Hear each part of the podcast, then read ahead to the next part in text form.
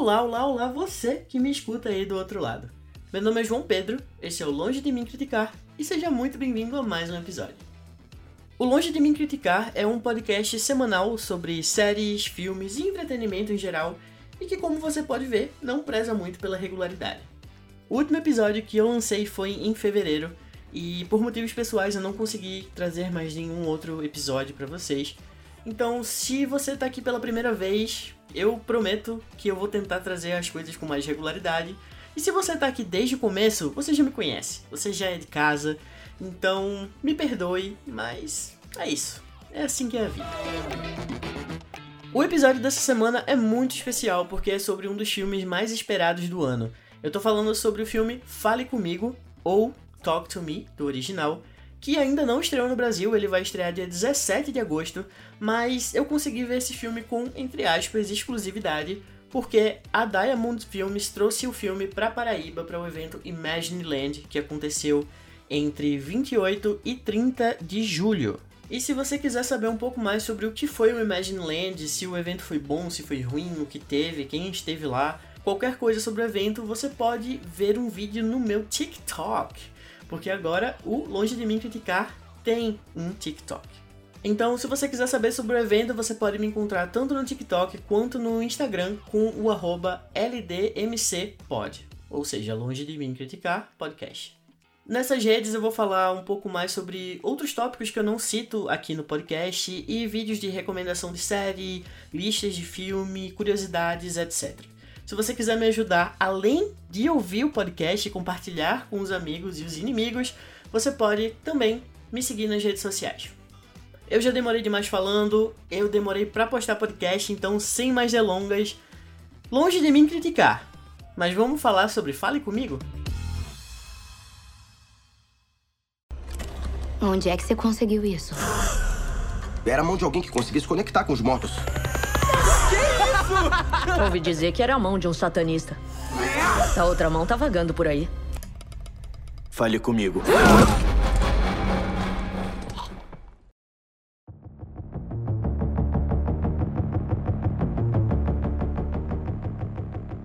Fale Comigo, ou do original Talk to Me, foi lançado oficialmente ano passado.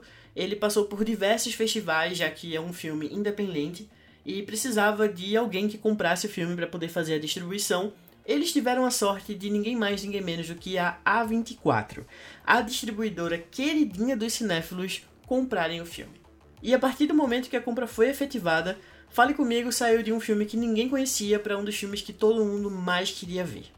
No filme, Mia, ainda em luto pela morte da mãe, vai com a sua melhor amiga Jade e o irmão dela, Riley, para uma festa com um artefato que promete, a quem toca, o contato direto com espíritos, de forma instantânea. O problema é que, se as regras não forem cumpridas, as consequências podem ser demoníacas. Esse filme é a estreia na direção dos irmãos gêmeos Danny e Michael Filippo, que são youtubers e o canal deles, chamado Raka Raka, tem quase 7 milhões de seguidores lá. Eles costumam postar vídeos extremamente bem produzidos e Cara, são maravilhosos, mas como longa-metragem, esse é o primeiro, então é uma responsabilidade um pouco maior. Além deles estreando na direção, praticamente todos os outros atores mais jovens do filme também estão estreando aqui. Tanto Sophie Wilde quanto Joe Bird têm a estreia na atuação em longas-metragens com esse filme. E talvez a única atriz de fato famosa no filme seja Miranda Otto, que participou de Senhor dos Anéis e da série da Sabrina na Netflix. Inclusive reza a lenda que Danny e Michael dispensaram a chance de dirigir um filme do DCU, exatamente, da DC, simplesmente para que Talk to Me fosse a estreia na direção. Então eles dispensaram um, com perdão da palavra, uma caralhada de dinheiro para que o sonho deles fosse o primeiro crédito que você vê deles quando você abre o IMDb. Como esse foi um filme independente, o orçamento foi minúsculo em comparação aos padrões de Hollywood. O orçamento de 4,5 milhões de dólares, que é bem pequeno se você comparar outras obras, já foi completamente coberto, porque o filme nem estreou em todos os países ainda, e no primeiro final de semana dele foi faturado 10 milhões de dólares. Então o filme não apenas se pagou, como já faturou quase o triplo do que foi investido.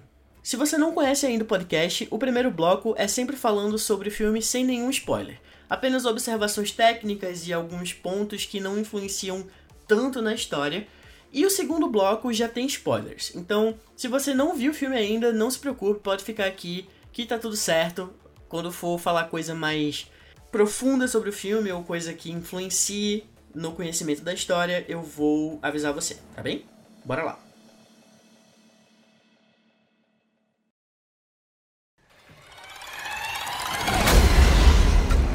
Corre! Eles não vão parar. O que foi? Corre! O que houve? Quando saí do filme, eu fiquei um pouco na dúvida se eu tinha gostado dele muito ou se eu tinha gostado dele mais ou menos. Isso porque talvez o problema tenha sido totalmente meu, né? Eu tava com uma expectativa muito grande por esse filme. Eu não tinha visto muita coisa porque eu sempre procuro ver filme com o mínimo de informação possível sobre ele, eu gosto de me surpreender. Mas eu tava com expectativa gigante, porque tava todo mundo falando muito sobre esse filme. E quando terminou, eu fiquei, tá bom, um bom filme, sem dúvidas é um bom filme, mas eu precisei de, sei lá, de uns dois dias para poder entender o que tinha me incomodado nele e o quanto eu tinha gostado. Eu já adianto que eu gostei bastante, mais do que eu achei que eu tinha gostado quando o filme terminou. Mas ainda assim, tem alguns pontos que me incomodaram e que me fizeram é, não dar, sei lá, cinco estrelas para ele no Letterboxd. Falando sobre a direção, é, o Danny e o Michael são extremamente competentes aqui. Eles não têm nada muito marcante, até porque é o primeiro filme deles e é diferente você dirigir um filme para o YouTube, né, um vídeo para o YouTube e um longa-metragem. Eu achei eles muito bons para um primeiro filme, assim. Eles têm ótimos momentos, eles conseguem trabalhar muito bem em cenas mais escuras e cenas mais confusas, mas você sempre está entendendo o que está acontecendo na cena, você não perde a noção espacial em momento algum, você consegue identificar tudo o que está acontecendo. Eles brincam muito com sombras e com, sabe, e com situações mais subjetivas. Então, tem sempre bons momentos de direção deles, nada muito marcante, mas também nada que seja ruim, sabe, que comprometa o filme. E também tem um ponto muito interessante que em algumas cenas de gore, algumas cenas mais fortes do filme, é, eles poderiam ter pecado em mostrar mais do que devia, ou em fazer uma coisa mais sensacionalista, mais, entre aspas, romantizada. Mas eles não fazem isso. Eles conseguem manter o mesmo nível de tensão, se não aumentar o nível de tensão, sem deixar nada muito exagerado e nem trazer um lado cômico que seja indesejado, sabe, para a obra. Então eu achei eles extremamente competentes nesse filme. Como eu falei em cenas de gore, eu preciso dizer que existem algumas, não é o foco do filme, mas existem algumas ótimas cenas de gore, algumas cenas que são extremamente, uh, sabe, que incomodam bastante.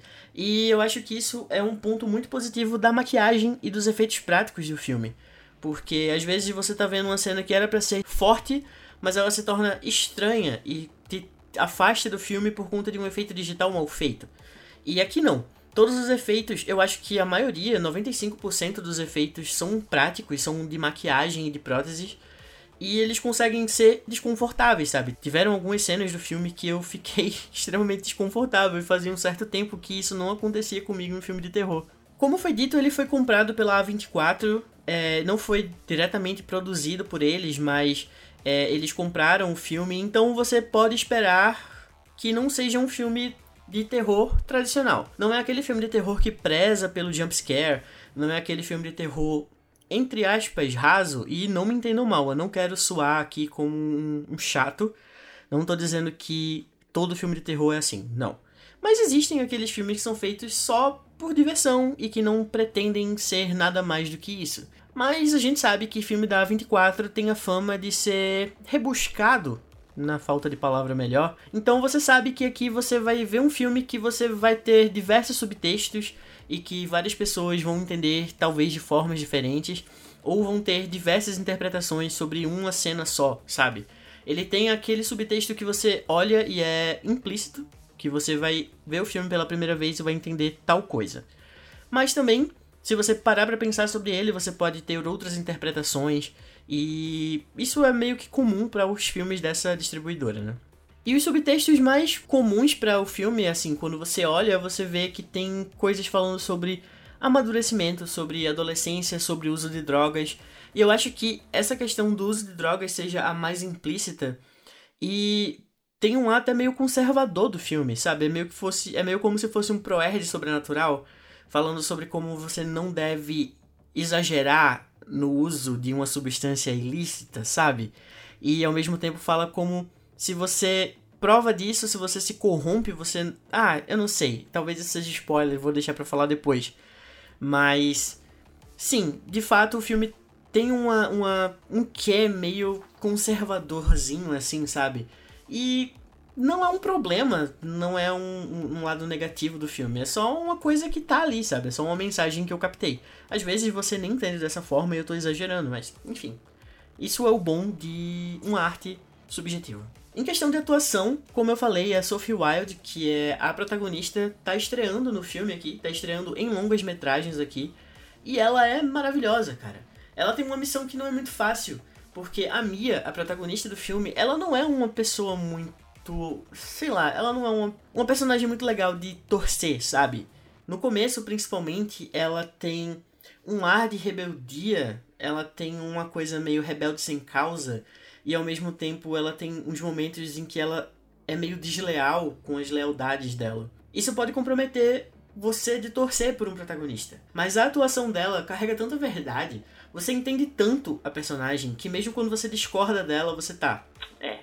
Ela tem passado triste, né? O que, é que a gente pode fazer? Então, a atuação dela para um primeiro filme e tá assim, bate de frente com pessoas com anos de carreira. Eu achei gigante, uma das melhores descobertas para mim, enxergar nessa atriz alguém que eu vou acompanhar a carreira para sempre, sabe? Ao mesmo tempo em que a gente tem também o Riley, que é interpretado pelo Joe Bird, que é outro personagem bem importante para trama, e que, cara, ele também meio que estreou em filmes aqui, ele fez alguns curtas metragens, mas em longa metragem esse é o primeiro. Ele é muito bom. É um personagem que você não dá muito para ele no começo, mas que ele vai crescendo e se tornando uma peça muito importante no filme. A verdade com que ele também traz para o personagem dele faz com que você torça para ele sofra com ele. E para finalizar essa parte sem spoilers, eu acho que eu posso falar sobre algumas influências que eu senti vendo esse filme porque eu acho que existem algumas influências mais que eu trago do que talvez os diretores tentaram se inspirar. Eu acho que O Exorcista é uma referência clara, que é uma inspiração clássica, sim, para filmes de, de, de sobrenatural e de demônios e de espíritos. E tem alguns plots no filme, um plot em especial que é muito similar com o Exorcista. Assim como a ambientação, o clima de tensão do filme, a, a, a, energia que o filme passa, sabe? Eu acho muito similar nesses aspectos. Além disso, eu acho que o Suspira do Guadagnino tem, muito, tem muita similaridade com a forma com que a maquiagem é tratada no filme. Porque nos dois filmes, apesar de terem cenas grotescas passando na sua tela, extremamente desagradáveis de assistir, você não consegue tirar o olho porque aquilo te chama, sabe? Aquilo te prende. Você não consegue desviar o olhar a hora nenhuma. Porque é tão bem feito que você fica procurando uma falha para entender o que tá acontecendo, mas você não vê. Então, eu acho que o Suspiria tem muito dessa, dessa sabe, dessa experiência também. E além disso, eu acho que Corrente do Mal, de 2014, e Arraste-me para o Inferno, de 2009, tem um clima de desventura muito similar, sabe? Uma coisa de tentativa e erro que às vezes você sente durante a execução do filme. Então, se você quer entrar para o clima do filme antes de assisti-lo nos cinemas, você pode assistir esses filmes que eu falei aqui, eles vão estar citados na descrição do episódio. E acabou agora a parte sem spoiler. Se você não viu o filme, se você liga para spoiler, se você não quer me ver falando sobre cenas específicas, você pode parar o episódio aqui, vai assistir o filme e depois volta para ver o que eu achei e vai me ajudar bastante, na verdade, se isso acontecer. Mas se você não liga para isso, se você não liga para spoiler, vem comigo porque eu vou falar um pouco mais detalhadamente sobre algumas partes do filme.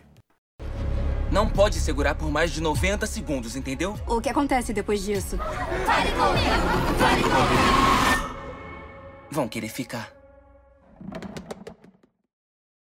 A primeira coisa que eu acho que eu preciso falar é o quão cruel esse filme é. Fazia um tempo que eu não via um filme que seja tão ruim com seus protagonistas, sabe? Um filme que não tem pena nenhuma deles, eles só vão entrando na toca do coelho e eles vão se lascando cada vez mais e não tem uma chance de escapatória. E eu acho que é isso que eu acho similar com Corrente do Mal e, e Arraste-me para o Inferno, porque são filmes que por mais que eles tentem, e eles lutem, e eles vão atrás, e eles, sabe? não existe salvação, não existe escapatória. Eles estão condenados a partir do momento que eles tiveram contato com aquilo. Que também tem um pouco a ver com o que eu falei sobre um, um negócio meio conservador, sabe? Porque se você teve contato com aquilo, se você se corrompeu, se você foi pro lado negro da força, você não merece mais salvação, sabe? Não, não tem nada que você faça, você tá fudido. Eu acho uma coisa meio. Se você usar drogas, você tá lascado. Que nem aqueles comerciais de, de filme pirata que vinha no DVD pirata que você comprava quando você era criança. É uma coisa meio que você. Não importa o que você faça, depois que você já fez o mal, você está marcado. Eu fiquei muito triste com o filme, cara. Ele tem umas cenas extremamente chocantes como por exemplo a possessão do Riley, né? Que é o, um negócio é tipo, não deixe criança usar droga, senão ela tá fudida. E é basicamente isso que acontece com a criança, sabe? E é muito. Tudo muito gráfico, é tudo muito forte e é tudo muito chocante. Putz, é muito triste. E, e a partir disso só piora a situação, sabe? Porque a partir desse momento que o Riley toca na mão, ele tá marcado, ele tá lascado, ele não tem mais salvação, assim como a Mia também. Depois dos 90 segundos que ela teve contato com a mão, acabou pra ela. Sabe, o final dela tava marcado ali. É, e é engraçado como uma coisa que acontece com a Mia meio que repercute para todas as pessoas que estão ao redor dela, sabe? Assim como um usuário de, de drogas. É, ela decide fazer aquilo, mas a amiga sofre, o irmão da amiga sofre, a mãe da amiga sofre, o pai dela sofre, todo mundo sofre as consequências ao redor. E assim como Corrente do Mal, eu acho interessante como eles não conseguem chegar a nenhuma conclusão muito específica sobre o que é o artefato. O que é a mão? Eles têm algumas histórias, eles têm algumas alguns, algumas respostas, mas que não são respostas verdadeiras, porque a gente não tem como comprovar aquilo. E assim como Corrente do Mal, a gente vê que a mão foi passada de uma pessoa para outra pessoa, que foi para outra pessoa e acabou onde está agora, que é onde a gente começa a acompanhar. Assim como as assinaturas que tem na mão, tem algumas que são em vários idiomas diferentes. Acho que tem uma que talvez seja em Irish, talvez seja a, a mais marcante, assim, que você vê, porque ela tá escrita com uma, uma, um tamanho maior na, na parte assim, lateral da mão, que você vê que aquela, aquela, aquele artefato passou pelo mundo inteiro, sabe? É uma coisa que, que vai seguindo uma corrente mesmo, ele vai passando para frente independente de quem toca, ele não tem uma, um objetivo. O objetivo é fazer com que esses espíritos se divirtam, basicamente. Eles não, não têm um motivo, é só caos atrás de caos. E eu acho que talvez eu precise falar agora sobre umas coisas que eu achei um pouco negativas do filme. Que é. Eu acho que às vezes os personagens eles não são muito coerentes entre si, sabe? Eles agem de uma forma e dois minutos depois eles estão agindo diferente. Mas às vezes isso faz um pouco de sentido pelo por um dos fatos do filme basicamente ser um coming of age né, ser aquele tipo de filme que normalmente é dramático, que fala sobre o amadurecimento de adolescentes, pessoas que saem da fase da adolescência e começam a se ver como alguém, sabe, como um adulto, sobre alguém que carrega mais responsabilidades com o passar do tempo. Esse, essa mudança de personalidade que eu senti entre os personagens talvez meio que advenha disso. Além de outra coisa que, eu, que é bem marcante no filme também é que eles meio que são coagidos silenciosamente a participar daquilo. A gente percebe muito isso com o Riley, porque a, o primeiro contato dele com a mão é quando a Mia toca, que meio que ameaça ele, assim, sabe? O espírito ameaça ele. E ele tem medo, ele vai dormir com a Mia depois e tal. Mas ao mesmo tempo, ele depois aceita fazer. Ele vai fazer também. Tanto pela influência que tava todo mundo ali fazendo aquilo, tava todo mundo naquela festa, todo mundo usando aquilo enlouquecidamente, como pelo fato de que, cara, ele precisa se encaixar, ele precisa mostrar para ele mesmo e para os outros que ele também pode fazer parte, que ele também pode pertencer àquele grupo.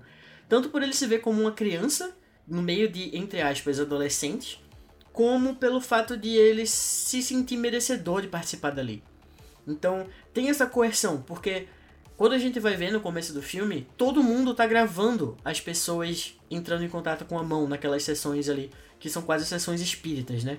Então, eles são ridicularizados, eles são expostos em redes sociais, eles são expostos para o grupo deles de forma geral em uma situação que é extremamente perturbadora, sabe? O, o que acontece com o namorado da Jade é que aquela cena horrível com o cachorro, e mesmo assim depois disso ele continua querendo, sabe, passar por aquilo de novo. Então, tem essa questão de coerção, de se sentir pertencente, de se sentir parte daquela, daquela sociedade. Eu acho que isso é um tema que fala muito alto também no filme. O que você faz para pertencer? Óbvio que tem a metáfora da droga, né? Porque apesar de se expor daquela forma, apesar de se é, ridicularizar publicamente, aquilo é uma coisa que vicia. A sensação que a Mia fala que sente, sabe? Que ela tá vendo tudo, que ela tá iluminada, é basicamente o que usuários falam ao se drogar, né? Porque as consequências elas vêm depois, mas o momento de prazer existe, é por isso que as pessoas se viciam. O que importa não são as consequências, é a jornada, é o que está acontecendo durante o uso da, da coisa, sabe? Da mão, ou você pode alterar para drogas. É, são, são temas assim, sabe? São coisas que você para para refletir e você vê como é ser um jovem, como é ser uma pessoa que está exposta a essas coisas e que às vezes mesmo quando você não quer fazer, você pode ser exposto àquela coisa tantas vezes que você acaba cedendo. Então essa coisa que me incomoda um pouco de coerência entre agir de uma forma negativa de acordo com a mão para dois minutos depois o personagem tá querendo fazer aquilo novamente, talvez seja um pouco disso também, porque a sua a sua o seu eu não tem muito espaço diante do nós, sabe? Então, talvez seja isso. E outra coisa também que me incomoda é o que é aquela sessão. Porque em um momento é, é dito que você vai ver o espírito quando você fala fale comigo e vai dar permissão para ele entrar no seu corpo. Beleza. Só que para quê? Só para isso mesmo? Em outro momento o filme fala que você vai falar com o espírito e fazer perguntas para ele te dar respostas. Então é meio como se você estivesse falando ali com uma vidente. Mas isso não acontece durante boa parte do filme. Mas no final que a, a, Mia utiliza isso para fazer perguntas e tentar respostas do que tá acontecendo. Mas no começo do filme isso não acontece, sabe? Os demônios, os espíritos, eles meio que só vão expondo a galera e falando segredos que eles têm, sabe? Então, não, não, o ritual em si não faz muito sentido se a gente olha que eles falam que você vai fazer perguntas e vai receber respostas, porque isso não acontece tanto assim. Outra coisa que que incomoda um pouco é a passividade da Jade, a amiga da Mia, de acordo com as situações, porque eu acho que ela é a única no filme dos jovens que não tem contato com a mão, sabe? Ela realmente ela bate pé, ela não quer utilizar e beleza. Mas por mais que a, que a Mia seja uma cuzona com ela no decorrer do filme, ela continua fazendo tudo pra amiga, ela continua indo atrás e conversando e eu não sei, cara. Eu acho que existe um ponto que você deve traçar na sua vida que se a sua melhor amiga dá permissão pro seu irmão fazer uma sessão mediúnica com uma mão que meio que fez ele se matar depois, seja um bom ponto para você dar uma, um espaço aí nessa amizade. Seja um, um momento para você dizer, amiga, melhor não sabe? Mas ela continua fazendo, então tem um, acho que tem um ponto aí que você pode associar a não seja uma pessoa que só aceita as coisas, sabe? Imponha limite. Limites às vezes são legais. Mas agora falando sobre outros pontos positivos, é... eu gosto de como o filme não explica nada da mão. Todas as respostas que a gente recebe, elas não são nada confiáveis. As respostas que a gente recebe dos espíritos não são confiáveis. Então, a partir do momento que a, a Mia tem contato com a mão, a gente não pode acreditar 100% em nada do que a gente está assistindo e nada do que a gente escuta, sabe? E é interessante como o filme é sobre a Mia, do ponto de vista da Mia, e tudo que a gente basicamente vê é o que ela tá vendo, sabe? Tem alguns momentos que saem do ponto de vista dela para mostrar que, sabe, ela tá sendo enganada ali, ela tá sendo utilizada pelos espíritos para fazer algumas coisas, mas ao mesmo tempo a gente não pode confiar em nada do que eles falam, em nada do que ela vê, porque ela começa a ser enganada pelos espíritos que ela, que ela invocou. E isso diz respeito à mão. O que é a mão? Tem como romper essa ligação? Existe uma forma de conseguir se livrar disso? A gente não sabe. De onde a mão veio? A gente não sabe. Eu espero que não se torne uma franquia, assim como foi é, Corrente do Mal. Eu espero que não façam uma continuação para explicar, ó, a mão veio de tal canto, e depois tem outro filme falando que na verdade a mão veio de outro canto, enfim. Vocês já sabem como a história funciona. E eu acho que para finalizar eu preciso falar sobre como eu gosto que o roteiro ele meio que vai dando. Ele, ele deixa coisas no começo para fechar no final, sabe? Ele é muito amarradinho. Apesar de algumas derrapadas durante o caminho, como eu já citei, que podem ter uma resposta mais lógica, que talvez eu esteja só implicando. Eu gosto de, principalmente, o, a metáfora do canguru para o final do filme. Primeiro que eu quase que o filme me perde aí, porque eu já falei que eu não consigo assistir filmes com bicho mais. Até quando é bicho digital, até quando é coisa, sei lá, tipo. Não sei explicar, não sei dar um exemplo agora.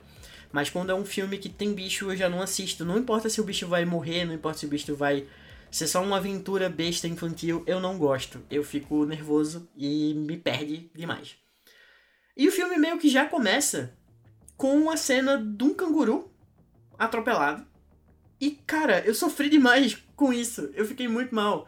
Mas é interessante para ver o que acontece nesse momento do início do filme repercute no final. Quando a Mia desiste de matar o Riley, mesmo sobre aquela influência dos espíritos, porque ela não consegue, não faz parte da personalidade dela. Tanto no começo do filme, que ela não conseguiu matar o canguru, quanto no final, que ela não conseguiu matar o Riley. Ela preferiu dar fim à própria vida do que tirar dele. O Riley sofreu mais do que a Juliette, porque, coitado, cara, eu, o menino sofreu demais. É, eu acho que a Mia sofreu muito também, ela quase mata o pai, ela quase mata o Riley, mas o Riley tá ali na lista dos mais sofredores do da 24 com certeza.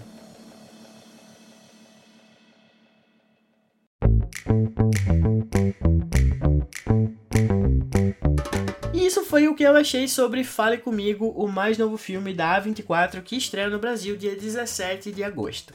Quando você assistir o filme, vem aqui falar comigo, dizer o que você achou, se você gostou, se você concorda com o que eu disse, se não concorda com o que eu disse.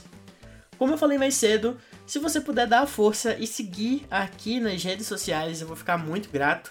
Você pode encontrar tanto no TikTok quanto no Instagram como LDMCPod.